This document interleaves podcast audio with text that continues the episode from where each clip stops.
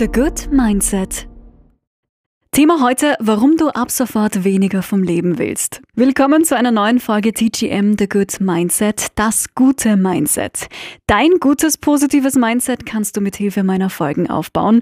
Schön, dass du auch heute wieder mit dabei bist und mir ein paar Minuten deiner wertvollen Zeit schenkst. Es geht los. Wir stürzen uns gemeinsam gleich in das Thema der heutigen Folge, Minimalismus. Was ist das? Wie funktioniert's? Und warum macht uns das glücklich und zufriedener? Kurz gesagt, minimalistisch zu leben heißt, sich auf das Wesentliche zu beschränken und zu reduzieren. Bitte keine Sorge, das hat jetzt nichts damit zu tun, dass du dein ganzes Leben aufgeben musst und dir am besten schon eine einsame Waldhütte aussuchst. Nein, es geht einfach darum, ein wenig Ballast loszulassen, materiellen, aber auch emotionalen. Vielleicht kommen dir solche Situationen bekannt vor. Jeden Tag in der Früh stresst dich der Blick in deinen übervollen Kleiderschrank. Oder allein der Gedanke an dein vollgestelltes Kellerabteil bringt dich zum Schwitzen. Eieiei. Und vom Schreibtisch wollen wir gar nicht erst sprechen. Da stapeln sich die Unterlagen der letzten Jahre. Da geht's nicht nur dir so. Im Schnitt besitzt jeder von uns unglaubliche 10.000 Dinge. 10.000 Dinge, die irgendwo im Schrank, in der Lade, im Kasten, auf dem Schreibtisch oder auch sonst irgendwo herumliegen und verstauben. Mein Freund hat zum Beispiel in unserer Wohnung eine Wenn-dann-da-Lade. Von der Batterie über diese kleinen Parfümpröbchen bis hin zum Fusselroller, da schmeißt er alles rein. Und wenn er Sachen sucht, werden sie bestimmt dann da in dieser Lade sein. Ich sag's dir, das klingt zwar alles lustig und solange das nur eine Lade ist, ist das ja auch völlig okay. Doch wenn der Besitz zur Belastung wird, müssen wir was unternehmen. Und da kann ich dir sagen, dass es mehr als befreiend ist, wenn man sich von ein oder zwei Dingen im Leben trennt. Mir selbst fällt es überhaupt nicht schwer, mich von Konsumdingen zu trennen und ich muss es auch nur ganz, ganz selten tun, weil ich von Haus aus sehr, sehr minimalistisch veranlagt bin. Also ich bin generell nicht der Typ, der seine Wohnung zum Beispiel mit Deko voll anstellt oder auch mein Schuhschrank, der beherbergt nicht mehr als neun oder zehn Paar Schuhe. Das gibt's wirklich, ja. Und ähm, ich habe aktuell auch nur eine dicke Winterjacke. Das reicht mir. Minimalismus ist genau meins. Ich mag den Gedanken, dass wir nur das besitzen, was wir auch wirklich brauchen.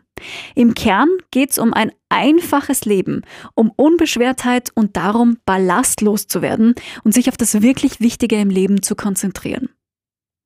Minimalisten leben glücklicher und freier, weil sie nicht ständig auf der Suche nach Glück oder Zufriedenheit im Außen sind. Also sie hoffen nicht ständig Bestätigung in materiellen Dingen zu finden. Sie wissen, dass solche Dinge von innen kommen.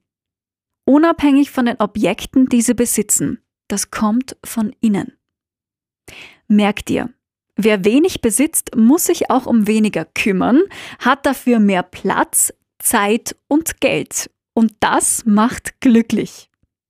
Klingt doch ganz gut, oder?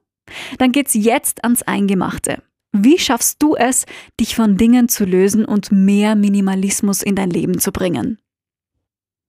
Der erste und wahrscheinlich auch der größte Schritt ist, und du hast es bestimmt schon geahnt, sich von Dingen zu trennen. That's it. Was sich hier super anbietet, ist die KonMari-Methode. Die funktioniert wie folgt. Du räumst jeden Schrank und jede Schublade bei dir zu Hause mal aus. Muss nicht alles sofort passieren, du kannst auch klein anfangen und nach und nach ausräumen. Jedenfalls schaust du dir dabei jedes einzelne Teil an und fragst dich, brauche ich dich wirklich? Macht mich das wirklich glücklich? Wenn du den Gegenstand brauchst, es dich glücklich macht und erfüllt, dann darf es zurück an seinen Platz. Wenn nicht, wird es verschenkt, gespendet oder kommt radikal schlussendlich in den Mist. Durch das Ausmisten verinnerlichen wir den Grundgedanken des Minimalismus. Wir lassen los, fühlen uns dadurch freier, lassen noch mehr los und lernen, dass wir auch ohne geliebte Gegenstände glücklich und zufrieden sind. Dass das nicht am Außen hängt, an den Gegenständen, sondern immer nur von innen kommt. Eine weitere Methode, die dir das alles so ein bisschen leichter machen soll, ist die Korbmethode. Du nimmst deinen Wäschekorb her oder einen anderen Korb und gehst durch deine Wohnräume. In den Korb kommen all deine Sachen, die dir nicht mehr gefallen oder nicht so wirklich gefallen, die eigentlich unnötig sind und dir nur Platz wegnehmen. Ist der Korb voll, lässt du ihn für zwei Tage in irgendeiner Ecke versteckt stehen. Du merkst dann relativ schnell, welche Dinge du überhaupt brauchst und welche überflüssig sind.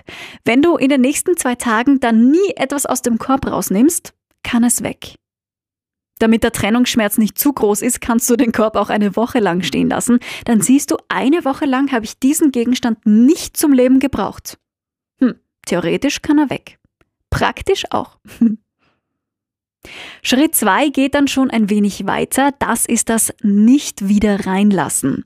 Alles, was wir gar nicht erst kaufen, müssen wir später nicht mehr loslassen oder entrümpeln.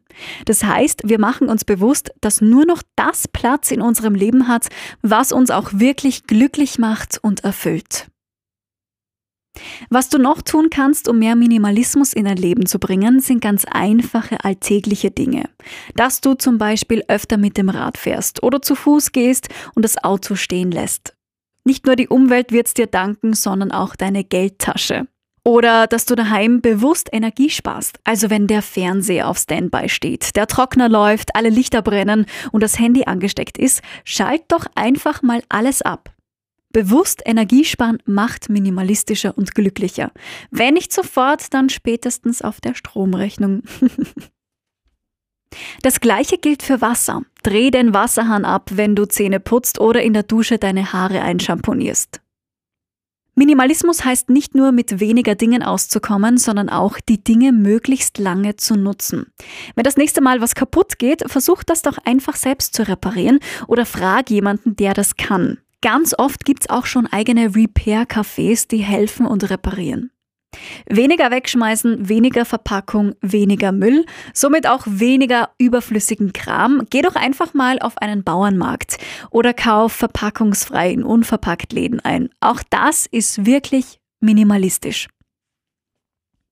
Und zu guter Letzt, nimm dir Zeit für dich. Du musst nicht immer nach Unterhaltung und Gesellschaft streben. Du kannst dir auch mehr Zeit für dich nehmen und für Dinge, die dir gut tun.